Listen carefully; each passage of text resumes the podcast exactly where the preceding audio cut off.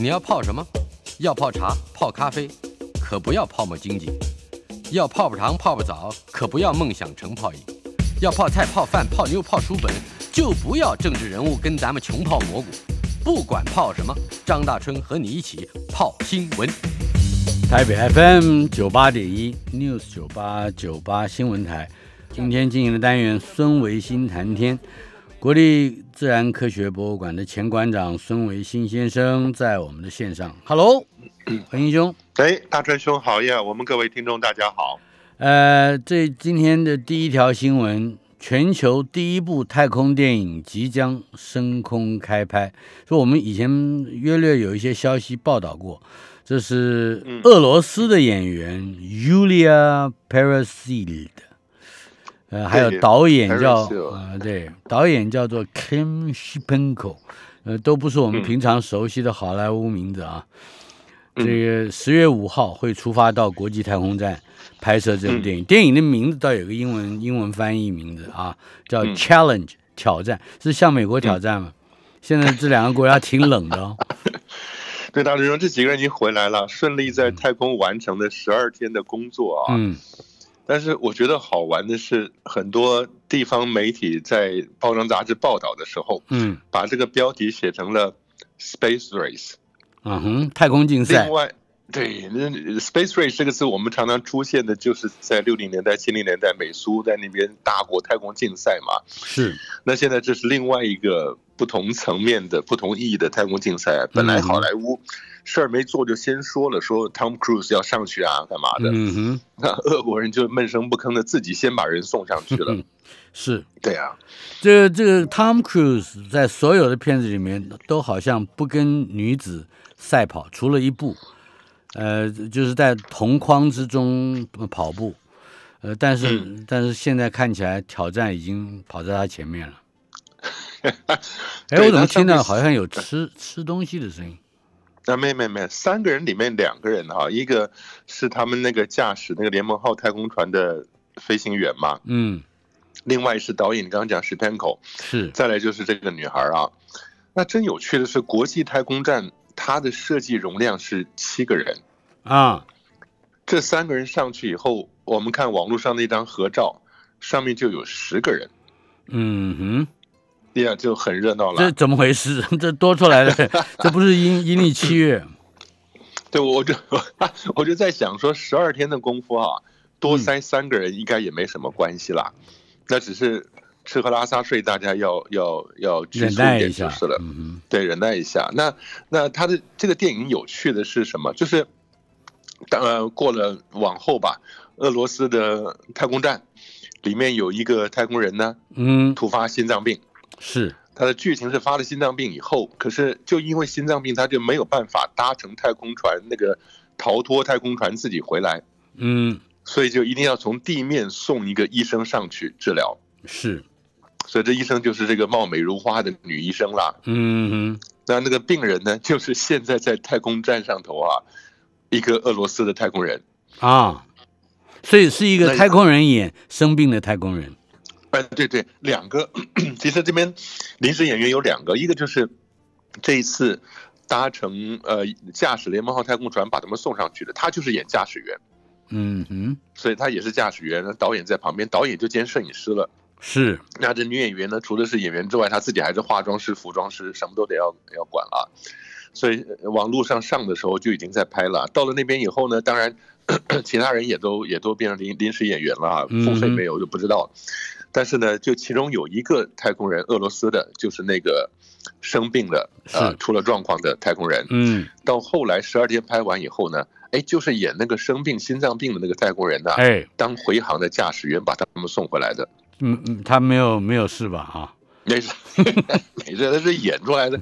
但到了地面以后，你也知道嘛，十七号下来的，哎，那还是一样落在哈萨克的大草原上头啊，搬搬三个这个座椅啊。坐在那个地方，三个人跟镜头打招呼了。嗯，那那女演员就说了，她原来以为十二天是一个很艰苦的、长时间漫长的过程啊，结果一下子结束了，她实在离开太空有点依依不舍啊。嗯，这话讲给 Tom Cruise 听的。呃，Tom Cruise 可能会心脏发作。呃，这部有意思的。是这部电影，我们大概能知道，还能知道更多其他的情节上的细节吗？嗯，他其实只给出来就是这样，但是有趣的是，呃，你能够透过这样一个电影，因为里面是实拍嘛，对，就可以真实的看到在空间站里面的失重状况的实际的情况。那当然，那里面总会带到吃喝拉撒睡这些事情啊，所以我觉得它应该是一个实况内容非常丰富的片子啊。以前你说那 Tom Hanks 他们拍那个阿波罗十三啊什么的，哎呀也有失重状态啊，嗯，但那些情况呢是在那个零重力的飞机上拍的。是，也就是你每次大概有二十秒的时间，人是会飘起来的，在在做抛物线飞行的时候，所以他们很多时候呢，那些对话段落的身体状况就是在那个时候拍的。是那，这次就是根本就不用零重力飞机了，因为那个时间太短，嗯，所以呢，他现在就是实际上去拍，我觉得也也很有意思啦。是那，能够这样做，而且还不是美国的好莱坞先行的，而是嗯俄国的影片先行。我觉得这俄国的普京的那个脑袋应该是比美国来的更活泼他。转的更快一点，这个不嗯感觉上有一点像偷跑啊，也没有，他们应该已经规划很久了，写了剧本啊什么的。只不过好莱坞讲了以后，俄国人就说我们早就预备要上去了，你们呢？嗯你们讲完怎么样？不过好玩的是上去了以后啊，那他们在在那个太空站上面的太空餐啊什么的，嗯你要说对演员对导演一点都没有特殊待遇啊。嗯所以就就反正该怎么样就怎么样，我觉得这样也很好啦。嗯，以后大家不单是说我们太空观光了，你甚至看得到一般平民上了太空站照样可以生活下来的。嗯哼，是的，嗯。呃，但是在也是这一段期间，俄罗斯联盟号飞船推进器嗯。测试的意外，使得就国际太空站，也就是刚才你提到的空间站旋转了嗯五十七度，这一个事件可以稍稍再我们说明一下吗？哎，大主持人，这个事件就发生在他们导演跟演员在在在太空船上的太空站上的事情。哎，嗯，你记不记得前不久好像你也刚在节目里面 对，呃笑过那个太空站呐、嗯就是人接上去了以后，在做测试发动的时候呢，哎，结果他就把太空站转了一个角度，跟地面还失去了短暂失去联系啊。嗯哼，现在这个事儿又发生了。是，他说本来只是推进器点火测试，因为准备要离开要回家了嘛，嗯测试一下。但是那它关上了以后，推进器出人意料之外的仍在继续测试点火，这是什么原因？那就是不知道了。嗯，这不知道，所以但是呢，他们就发现了这个测试点火并没有按照原来的时间停下来，啊，所以它推动转动的那个角度呢，就超过了原来的角度，五十七度还真的是不小。嗯，但是上次是四十五度，这次是五十七度，但还好。嗯那我不知道那个导演有没有好好的利用这一次紧张的状态，嗯实地拍下来太空站遇到紧急状况这些太空成员们的应急的表现。我猜想，真正的太空人或者了解情况的人，不会让导演或者是演员在当场就立刻知道真实的情况究竟怎么回事。应该是完了以后说我们刚才如何如何，不然的话他们会 添乱的，你知道吧？然后你说说这些太空人就躲在这个摄影机跟灯光的后面，嗯脸上露出忧愁的表情来，但是什么事儿不敢做，是不是？嗯我猜想是这样。嗯，好，寇克船长要上太空，这是怎么回事？哎，大追兄，我们不都是那个 Star Trek 那个年代长出来的吗？嗯，就记得《星际迷航记》上面，除了那个船长之外，还有一个大副，那个脸很酷啊，一号表情，理性专家，从来没有表情的嗯 Mr. Spock。Spock，Yeah，Mr. Spock。那所以这个船长呢，Kirk，虽然以前看起来有点有点丰腴啊，但是现在九十岁了，嗯人发胖了许多。但是呢，也就是因为他多年来扮演 Star Trek 的船长，在太空印象深植人心啊，所以呢，Blue Origin 贝佐斯就找了他，是第二次上天去测试的太空人，哦去太空观光的太空人，已经嗯已经成功下来了。嗯哼，呃，本来十二号要上去的，后来风大，所以改成十三号。上去以后呢，当然这个呃 Blue Origin 的这个太空观光时间是很短的，嗯就是大概十几分钟上去以后就下来，中间有大概四分钟左右的失重状态。但，是你要能这又是一个话题嘛，我觉得这些企业家、有钱人老是在创造话题啊。嗯，他就说，你这个当年太空里面的英雄，我们大家追随的船长，现在终于有机会接触太空了。嗯，哎哎，大师兄，那你觉得这个是这个是一个美丽的话题，还是一个幻觉的破灭呢？我总觉得这这好莱坞干任何事情都都不不足不不足为奇啊！你看，嗯呃，九十岁老先生，呃，嗯他跟太空是一点关系都没有，对，对不对？但是好像就使得这一个事事件把他送上太空去，就坐实了一个完全跟太空无关的人，好像变成了一个 pioneer，一个一个先锋。那大师兄，您是这样感觉？我的感觉是什么？就是如果嗯你不弄这个新闻，大家心目中还永远维持的这一个 Captain Kirk，嗯年轻然后在太空里面到处冒险的这样子的形象啊，嗯哼，那结果你到了九十岁再上去，后来他大家才说，Holy shit，他跟太空一点关系都没有。对，的确我会出戏啊，嗯我我看到这个我会出戏，是吧？好，这个 那但是贝佐斯呃，反正制造话题，也就是使得 Blue Origin 看起来又跟真实的太空探测呃发生了联系。到底什么什么是我我我始终觉得贝佐斯大概嗯在经营太空的这个形象上，呃，嗯是一直要跟这个 Elon Musk 这在在较劲儿的。呃，Yeah，Richard Branson 大概打不过他，嗯尤其是贝佐斯他们的公司啊，太空方面的公司，只要一旦试飞成功了，光贝佐斯他 Blue Origin 上次以后上去下来成功了，他那股票就飞涨啊。嗯哼，那我想说到底，应该还是商业的考量吧。是。那只不过就是拿这些人把他想成他底下的团队，谁想到要去把 Captain Kirk 找过来，这个人也是恐怕是加薪吧，分奖金了。嗯，哎，这个蓝色起源的工作人员，嗯可以说一说吗？哦，你说一块儿跟他上去的吗？对对，是有另外一个联什么卫星影像公司什么星球实验室的联合创办人呐、嗯那另外还有一个研究平台的创办人，还有一个他自己蓝色起源的营运女副总裁，一个女的。嗯，Audrey Power，对对，蓝色起源呢，反正是自己人嘛。嗯，那另外两个人呢，价钱到底是多少，他就不说了。是，所以是这样的，这四个人里面大概只有 Captain Kirk 是具有新闻的话题性的，其他也就是他们自己人，要不然就是卖了座位的人。嗯哼，所以总总得要带老人。上一次带的是一个，呃，没有成为太空人，很可惜的一位嗯老太太，对不对？嗯嗯嗯，对嗯，这一次那这次就带了带一个 Captain Kirk。对，好那总可以排到排到排到你的啊，大追兄。嗯，哎，那那是一点价值都没有的。太空旅行，威廉王子显示他一点兴趣都没有，这一点很酷。他更关注的是气候议题，对不对？对，我觉得这个新闻很有意思，是他把威廉王子有那么多照片啊，他他就挑了一个在那边深皱眉头、脸上露出不以为然的表情的照片啊，嗯哼因为大家都在平民游太空嘛，是，那花了很多钱啊，有钱人去啊什么的。但是呢，威廉王子，英国的威廉王子就说了，他说：“你们为什么不先拯救地球呢 说的太好了，的确是如此嗯。呃，你看这个全球的气候极端气候如此啊，呃，嗯而且这个环境看起来已经过了可逆点了。呃，威廉王子说的这个修复地球叫做 Earthshot Prize，他他是嗯颁奖是不是？？”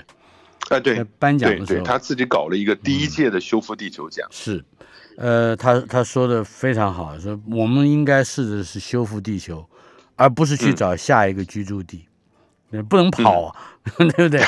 这看起来是在 挣钱逃亡，搞坏了就把它给扔了，这也叫始乱终弃，对不对？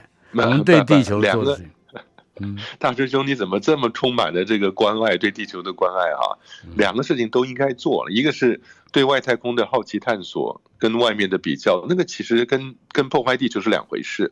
嗯人总是要发展他好奇心的。那我们的好奇心之一呢，最根深蒂固的好奇心就是呃 What's out there，外面有什么东西。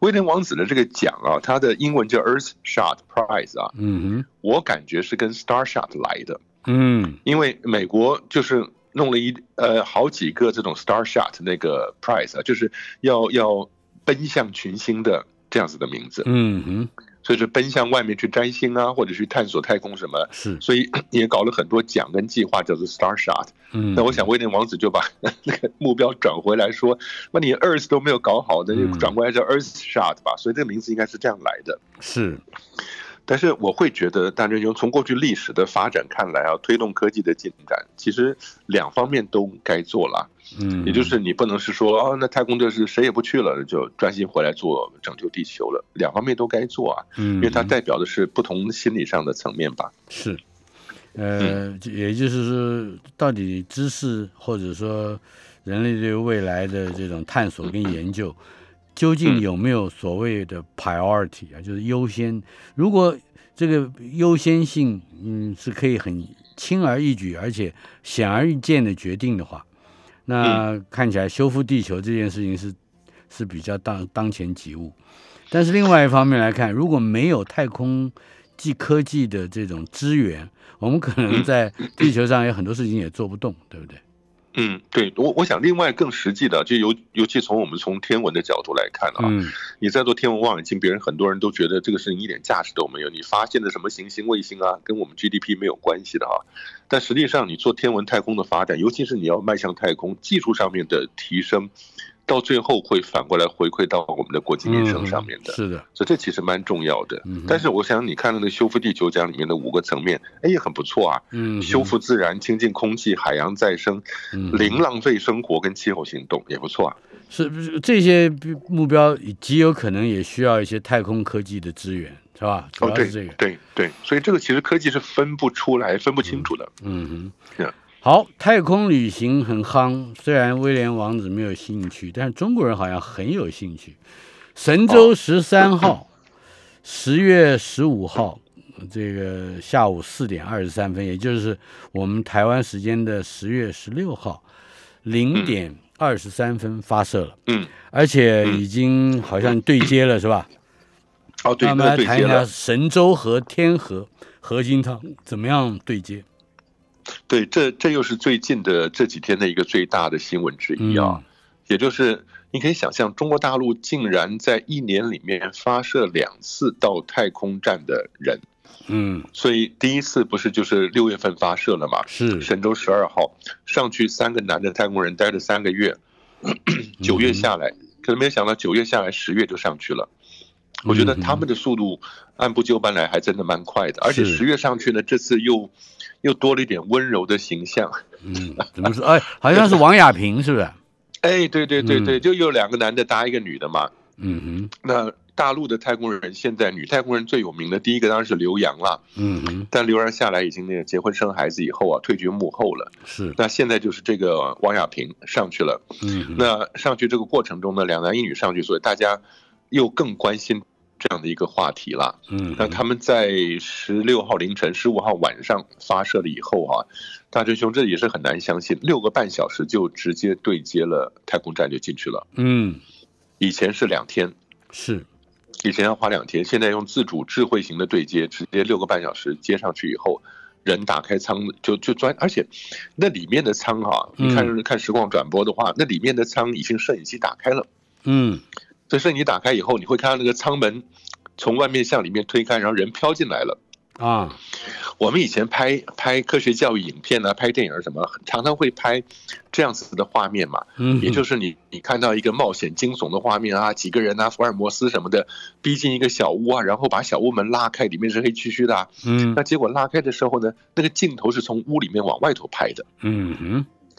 就是那个门黑暗暗的屋里面，门突然打开一丝光线呢，福尔摩斯进来了。嗯，那你就知道摄影师一定先躲在里面嘛。嗯哼，所以我我看着这样子的镜头，我就完全失去幻觉了。嗯，对，但是没有想到他这次也是这样子啊，就是从那个天河科核心舱啊拍到他们把门拉开以后，三个人鱼贯进来的画面。不过他们这就不是先有摄影师了。嗯，那是因为他们接上了以后，就能够启动天河核心舱里面的摄影。接下来的事情我们要稍后片刻了。孙维新谈天单元，国立自然科学博物馆的前馆长孙维新先生在我们的线上。Hello，维新。哎哎，Yeah，大陆神舟十三号顺利升空，我们刚才已经提到了，包括呃有第一次女呃第二次的这个登是进入太空的女的太空人，以及一年之内两度将太空人送上太空这样的一个壮举啊。呃，我们应该还有很多的话题，包括从这个升空以后，呃，他他恐怕这次还要待六个月吧，是吧？对，待六个月。大追兄，我觉得有些技术上的技术上的话题啊，很很值得探讨一下，因为 他这个在太空里面要建造一个大型的太空站，就像以前我们看了国际太空站一样啊，嗯它不是只能顺着一个方向接龙的。嗯哼如果你单一条线接龙的话，它越拉越长，那个东西会出毛病的。嗯，所以一定会要在十字路口往两边去发展。嗯那所以这就好玩了。那这一次神舟十三号上去啊，就是在十字路口接上去形成一个 T 字形，嗯哼也就是原来已经有那个天河的核心舱嘛，是那是一个比较大的主要的那个工作环境啊。嗯哼那另外呢，两次货运的货物运上去，一次叫天舟二号，一次天舟三号，嗯哼那两个舱都还绑在还还接在上面的，所以蛮长的，现在又变成一根长长的擀面棍儿那个样子啊。是那天舟二号东西是神舟十二号用完了，那天舟三号呢，就是发上去专门给他们用的。嗯所以这次我看到那实况转播啊、他们除了进了天河核心舱以后呢，第二天又专门去打开天舟三号的门，嗯有点像圣诞节 open your present，、然后把这些生活用品都拿出来了嘛。嗯，但是重点是说，它这个镜像，他们把它叫镜像对接啊，嗯也就是它它是一个细长型的现在的结构了。可是呢，你要从垂直的方向，从地球这个方向，哎。把你自己的神舟十三号竖起来，嗯哼。那从下方接近，去锁到它中央那个十字接头上面嘛。嗯哼。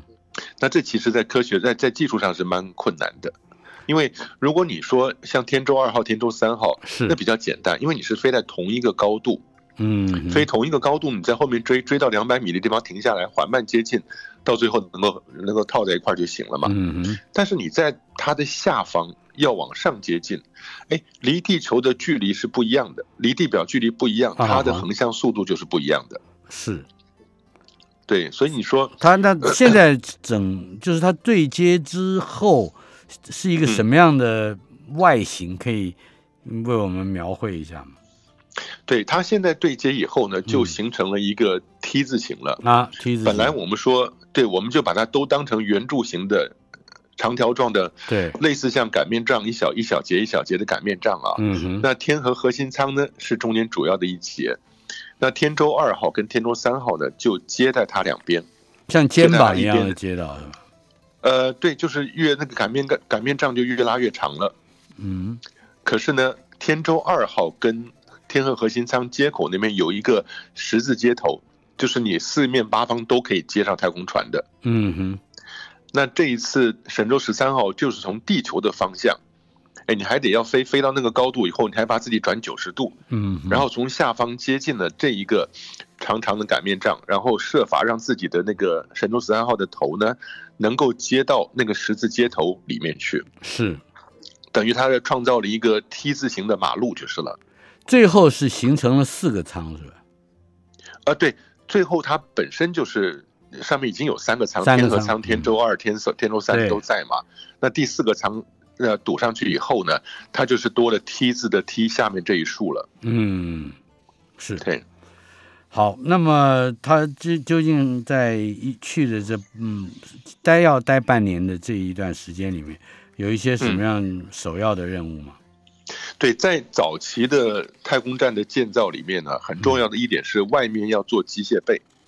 嗯大学生，你记得吗？在那个无论是在太空梭也好，或者是国际太空站也好，它都有大型的机械臂啊。嗯那个机械臂是两段式的啊，太空人可以站在最尽头的地方，那别人操作可以把你送到什么哈勃望远镜的高的地方做做维修啊，送到太空太空站的别的地方去做维修什么的。嗯大陆上这个机械臂，我觉得有一点很好玩的是，它也是两节的，嗯它从这一个地方，呃，锁住了以后，哎，伸出去两节机械臂在舱外嘛。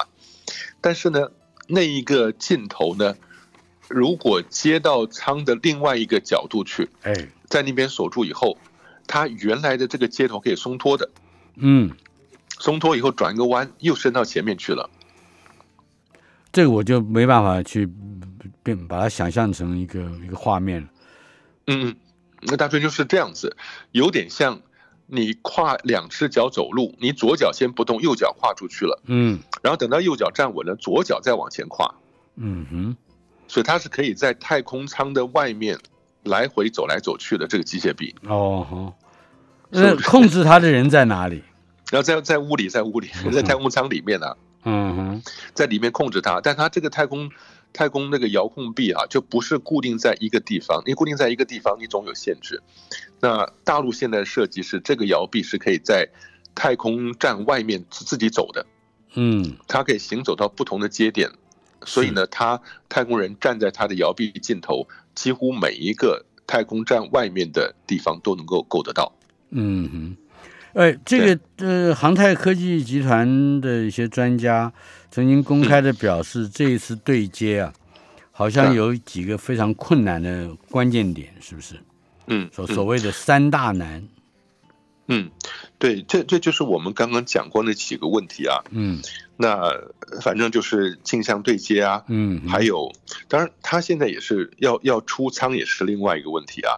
啊哈，也就是，不过我觉得呃看起来他们比美国在这方面啊，哎，大学生我不知道该怎么说。美国在做太空服，我们上不是说了吗？他做太空服速度很慢，花了几亿美金，十几年都没做出来嘛。是，那你现在看 SpaceX，马上就做出自己新的又帅气的那种流线型的太空服哈、嗯那那个大陆这边也是一样啊，他做的太空衣也是也是蛮蛮先进的，而他太空衣能够在太空中用上十五次，用上嗯十五次了以后再再去换。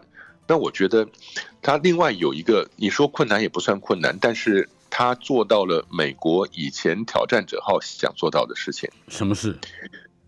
在太空中有老师对地上的学生上课。哦，那一次非常可惜，是因为好像那个老师后来没有没有办法，就是对，一一上去就爆炸了嘛。嗯对对，那个老老师就就就没了哈。嗯，但是呢，在这个地方，那王亚平在上次神舟十号的时候，因为他已经在神舟十号的那个呃太空站上面去过一次了，到了天宫一号里边，他在那个地方呢，对着全中国大陆八万所学校，嗯总共六千万个学生上课。是，所以大追兄，你就是他的学呃真的是桃李满天下的是吧？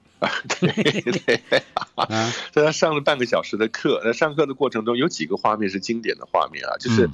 我现在上课很努力的跟学生讲太空里面的生活状况跟物理条件，学生无法理解，但你只要看到王亚平把一堆水弄到他面前，那就形成了一个类似像水晶球那样大小的一个水球，嗯因为在失重状态底下，水就是因为表面张力的关系形成一个球嘛，是，那那个球飘到他脸前面以后呢，摄影机里看到的是水球里面是他一个倒立石像。嗯那他脸很清楚，但在水球里面是倒过来的，所以又讲到了光学透镜，又讲到水的表面张力，所以有好多直接示范的现象，学生看过一次以后就不会忘了。嗯那更不用说他把别的太空人找过来以后啊，在那盘膝坐的啊，然后他旁边一推，那人就打转出去，要不然就直接飞出去了啊。是，所以在太空上做的这些实验，做了他上的课上了大概半个多小时吧，嗯嗯，也算是创下历史记录了，而且那个效果是很好的。就是对金氏世界纪录，一一次上课最多学生，差不多吧？哦，是啊，是啊。嗯 Yeah，而且这还是个八零后的太空人。嗯哼，呃，好像还有一些设计，包括神舟十三号如果遇到紧急突发的状况，那么会有神舟十四号前往救援。救援嗯出发到到救援展开，只要八八天半。对对，大追兄，我觉得这这其实太空先进国家都有的一个共同的概念啊。嗯当时你记得挑战者号是升空时候爆炸的，但二零零三年哥伦比亚号是回航的时候解体的，是，但是可惜他不知道他在轨道里边的十几天，翅膀上已经破了一个大洞了。嗯哼，那如果破了个洞的话，那其实知道的话，他们就不用先不用下来，地面上有另外一艘太空梭都准备好随时升空去救援的。是，所以在美国，他们也有这样的概念：一个太空梭上去了，另外一个太空梭基本就要准备好。嗯，那大陆上急待命，它这个对他这个紧急待命做的更更严格啊，嗯哼，也就是要求是，如果说要要上去救援的话，两天之内把那个团队组到位，然后八天半呢就要发射升空了。嗯那你说在大陆上各省都有这相关专家，大家都散回去了啊。嗯，那如果你临时要召集一个发射团队的话，他甚至把哪哪一个专家在哪一个城市，那个城市离他住的地方到机场的路，该怎么样清空，嗯安排什么路径，都已经安排好了。是，也就是他能够准确的保证，他的时间都是算十分钟、半个小时这样算的，嗯能够在在在固定时间之内啊，把这个救援团队迅速组织起来以后，八天之内呢就能够把救援的太空站、太空船发出去。完成救援任务。对，一个是实际上的状况，一个是心理上的状况。你，绝对像这些大陆国家都都不能真的是出状况了，出状况对老百姓的心理打击太大了。台北 FM 九八点一 News 九八九八新闻台，孙维新谈天国立自然科学博物馆的前馆长孙维新先生在神舟十三号上，神舟十三号太空人翟志刚、王亚平、叶光富成功开启货物舱舱门，拿出了什么呢？呃，刚才维新兄特别提醒我，拿出了女性用品是吧？卫生用品不是啦，啊，不是。喂，哎，怎么断掉了？据说啊，这个神舟十三号太空这个这个太空人翟志刚、王亚平、叶光富成功开启这个货物舱的舱门，还顺利进入天舟三号的货运太空船，还拿出了不少东西，其中包括了笔墨纸砚呢。哎，对他们要消消要消磨时间呐、嗯，因为大追兄，你真的想说在那边待上半年、六个月的时间，每天在那飘来飘去，也够受的。是，那他们有一个消磨时间的方法，就是在太空写毛笔了。大追兄，你是书法大家，你要评论一下吗？我不是大家，我啊，不过我我觉得他们他们这样干不干不出什么东西来。你这样想，毛笔在结结合着那个墨，呃，对啊它它如何在无重力的状况之下写在一张啊纸上，嗯，这不可思议的事情。我觉得能够写出完整的字，这就可能是事先带上去的 大追兄，你这个，啊。我我的感觉是这样子啊。哎，他一个可能是我我我常跟人家讲说，你知道那个大单狗是怎么来的？嗯，在太空上撒了墨汁，啊，对对对对，全身白一堆黑点啊，就是因为太空人在那写毛笔字啊，狗在旁边，嗯，写一写甩一甩啊，那嗯全身都是黑点儿了啊。那当然这是一个啦，然后主要是消磨时间啊。嗯除了这个之外，还有呃带点音乐啊，带点乐器啊什么的。美国跟加拿大泰国人已经干过这个事情了，带着吉他，然后在上面唱歌啊，Space Oddity 啊，弹弹吉他，然后这个都我还不难，我觉得哎嗯，笔墨纸砚怎怎么处理？你你可以，我们老师你想你帮我想象一下，那嗯墨汁一一一个黑球黑球穿过穿过没有空气的太空啊啊，太空舱里的太空了，然嗯后嗯会粘着在纸上吗？呃，你只要碰到纸，纸是有毛细现象的嘛。嗯那个毛笔本身，它前面的那些细毛也是有毛细现象的，嗯嗯，所以毛笔还是可以把墨抓得住的。抓得住。那你把这个毛笔对硬压在这个宣纸上头，嗯那还是会因为毛细现象的关系，这个墨是会跑到纸上头去的。但是它会哎穿过去吗？啊，倒穿穿不知道了，就反正他能画出东西来就是了，他不会努力让他穿过去，要不然太难看了啊。嗯，哎，大真兄，这幅画回来恐怕要卖不少钱呐、那是，因为我在想说，你都有太空玫瑰啦，太空开花的玫瑰啊，嗯，然后太空的玉米啊、小米啊什么的，那嗯第一幅太空写的毛笔字拿下来，那这不得了哎！哎你怎么老讲这个？我记得你刚才在广告时间跟我说，你想要讲那个卫生用品，哈哈哈，反正？它是有特殊的，嗯大陆上宣布的三个航天员宣布的时间很晚，所以大家就在猜。那至少有些人就知道天舟三号里面携带的女性的化妆品跟卫生用品。哦，还有化妆品更重要的，嗯对，因那两个男的翟志刚跟那个叶光富啊，反正不化妆也行啊。上去以后脸都变得肿肿大大的嘛。嗯哼，那女孩子总要化妆弄好看一点啦，所以有化妆品。但是卫生用品其实讲严肃一点啊，嗯男生现在女性慢慢上太空去了以后，那个厕所还真的要要改变了。是，因为，但是我觉得对女性来讲，如果大家现在有有我们这些女同学啊，呃，小女孩什么听了这节目想上太空的话，她要知道啊，她在太空里面比较辛苦的一点是，她如果说每个月生理周期来，她是不能上厕所的，她嗯只能带着纸尿裤。哦，对，因为厕所里边底下的那个收集尿液以后哈，要重新滤清了以后，要变成可以用的水的。就是说还这个水还要提供太空人在太空里面使用。到对，这就是他们循环用的水，从喝的水到尿液出来，然后再循环滤清的水，所以让那个水尽量努力运用啊。但是女性上去的话，在生理周期她就是不能上厕所了，就不能用那个有啊不能用那个旧的厕所。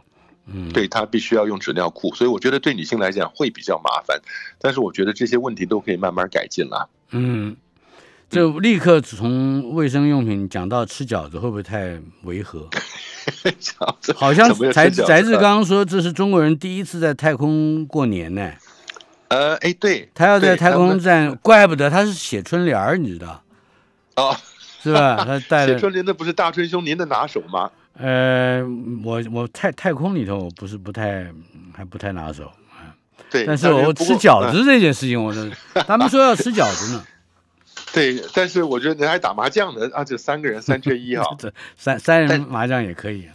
但是我现在想到一个有趣的事情啊，嗯，也就是你今年你现在就可以猜到，今年中国大陆的除夕春晚上面的特别节目是什么了嗯，什么呢？就直接飞越台湾海峡。啊？不不不不，除夕春晚上的一个重要节目一定是直接跟泰国人连线。嗯，对，泰国人在那边挥毫写春联，然后在那儿包饺子，就这样子啊。我就看那春联会写些什么，嗯，这很有趣。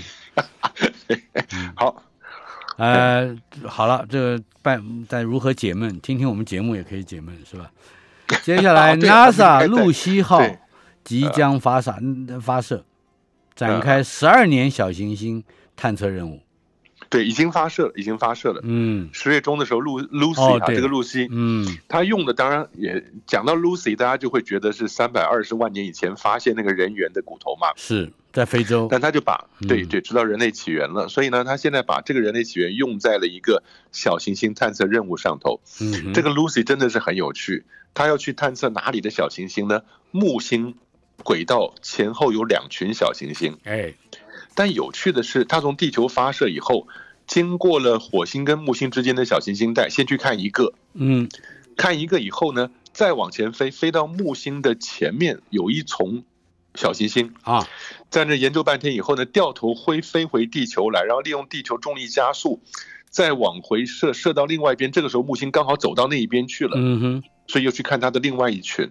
是大春兄为什么会有两群呢？对，就在木星同样的轨道上，都是跟木星同样距离绕太阳的，但是呢，在它前面六十度有一群小行星，后面六十度有一群小行星。嗯，这其实跟我们节目上以前讲过的拉格朗日点一点、二点是一样的，啊只不过这两群呢是在第四点跟第五点。哦，所以它仍然是跟我们知道的拉格朗日点一样是等距的，是吧？对，一样的概念，嗯一样就是等位能的啊，嗯等位的它就是不会变的。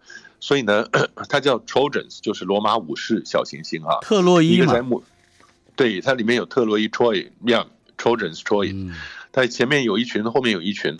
那他要去研究的总共有八个，那其中有四个呢是两两配对的，哦。也就是你不要看它小，它还有个卫星的，所以这就嗯一次算两个。啊哈，那这个任务是很很雄心勃勃的哈、那总共要在漫长的时间之内的要要能够去研究这些小行星，总共八个啊，弄清楚以后就知道太阳系的起源了。等一下，露西号拜访八个不同小行星，它这个拜访我不太懂，它打招呼那就是从旁边高速飞过就是了。啊，那它高速飞过就能够看出太阳系起源吗？啊，拍照嗯哼，拍照，但是所以你知道科学家是不满足的，现在看起来大这致就显然样问我也不太满足足。对，以前像研究彗星都是去拍拍彗星的外貌啊，用光谱仪啊什么研究一下，后来就受不了了，就直接去撞了。嗯你记得吗？那 Deep Impact 就丢个东西撞，把彗星底下东西给挖出来嘛。嗯哼，所以的确也是小行星现在，这是为什么前不久那个贝努小行星啊，哎你记不记得那个什么那个雪茄呀对，Osiris Rex Rex 那个那个去不死鸟去钻嘛，嗯钻了以后呢，贝努小行星的资料大概这一两年就会回来了，嗯，所以你会知道那个小行星地下是什么东西。哦，贝努那当然不是不是欧姆嘛，是啊，不是不是，贝努莫莫那个是不是？嗯对对对，贝努是这个美国人去看的小行星，但日本人去另外一个那个西川小行星啊什么的，去嗯那些去挖去了哈。是是，龙宫龙宫小行星，那美国人的贝努呢也快回来了，嗯，所以这一阵子大家都很努力的在做研究太阳系的形成。是。嗯呃，总之，小行星和彗星本来就是代表了大概四十五亿年以前太阳系形成的时候遗留下来的最初的物体，对不对？嗯嗯，对对对，好，接下来我们还有一点时间啊，将近一分多一点的时间，解嗯开太阳系形成的谜团，啊还要防范地球浩劫，这就是小行星。对很对，就大致说这个也是讲到 Lucy 啊，但是同样的往下发展，有一个自小行星撞撞击任务，记不记得有次我们说 Didymos 跟 Didymoon 一个双星嘛，嗯要派那个自撞号要出去了啊，十一月份就要发射了，那要去撞撞那个小的那个啊，撞了以后呢，到底知道说怎么回事啊？就撞了以后会怎么样？哎，另外一个新闻说了，以后你不用去撞了，以后你嗯在它路上摆炸药。啊，那很有意思，把一堆炸药管摆在那边啊，他让他自己撞就 就让他踩地雷，但没有地，对对对它就是踩空雷，对吧？就是放很多小的炸药管在他路上啊，一路撞过来就被炸碎了以后，那些碎片经过大气层很快就烧掉了。就是不要等小行星撞我们了，我们先对付它，是吧哎，对对对对对？Didymos and Dimorphos 是吧？这嗯两，个，对对对对，他现在 D D Moon 改成 Dimorphos 了。嗯，总之，哎，炸他们，炸他们，不要他 炸我。